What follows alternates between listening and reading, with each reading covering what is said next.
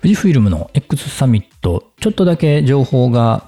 出てきたんですが、これはちょっと公式情報ではないので、まだねえ、わからないんですが、5月31日あたりにあるんじゃないかという噂が出てました。5月といってもね、5月の最後の最後なんですね。まあ公式じゃないんで実際どうかわかりませんが、まあ5月初めの方かなと思ってたり、勝手に思ってたんで、ちょっと待たないといけないかなという感じですね。内容は特にね、新しい情報は出ていませんね。はい。まあ、公式で出てたものとしては XF150-600mm のスーパーテレズーム。これは X サミットで情報を出すというのは前回のね、2021年の X サミットでおっしゃられていましたので、それはまあ間違いないんじゃないかなと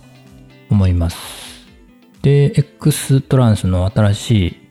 センサー。これもまあおそらく発表されるんじゃないかなと思います。もう一つは XF18-120mm。これ F 値がちょっとわからないんですが、どうですかね。これも気になる。ね、F 値によってはとても気になるレンズになるんじゃないかなと思います。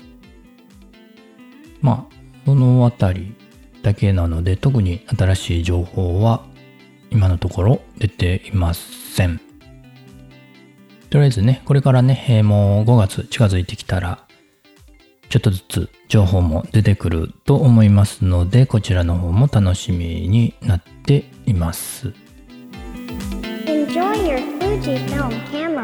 富士フィルムの X フィルムシミュレーションフォト、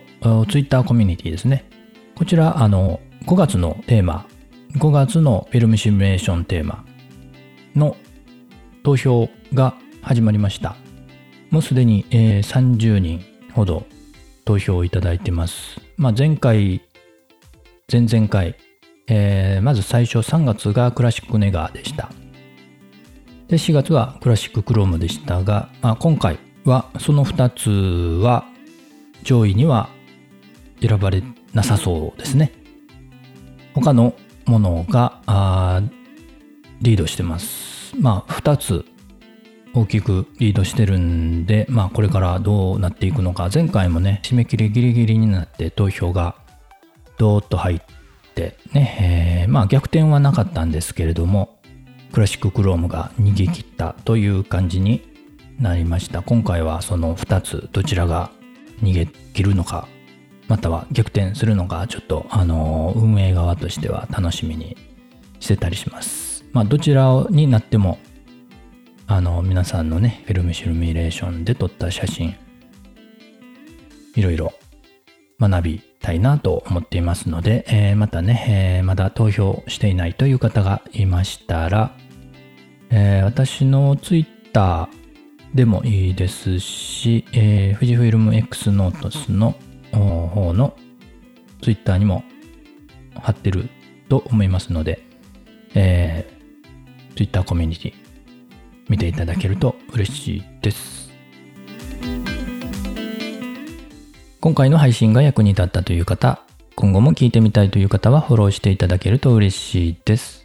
感想やメッセージはお便りフォーム、Twitter、 note のコメントでお待ちしています。今日も元気に楽しく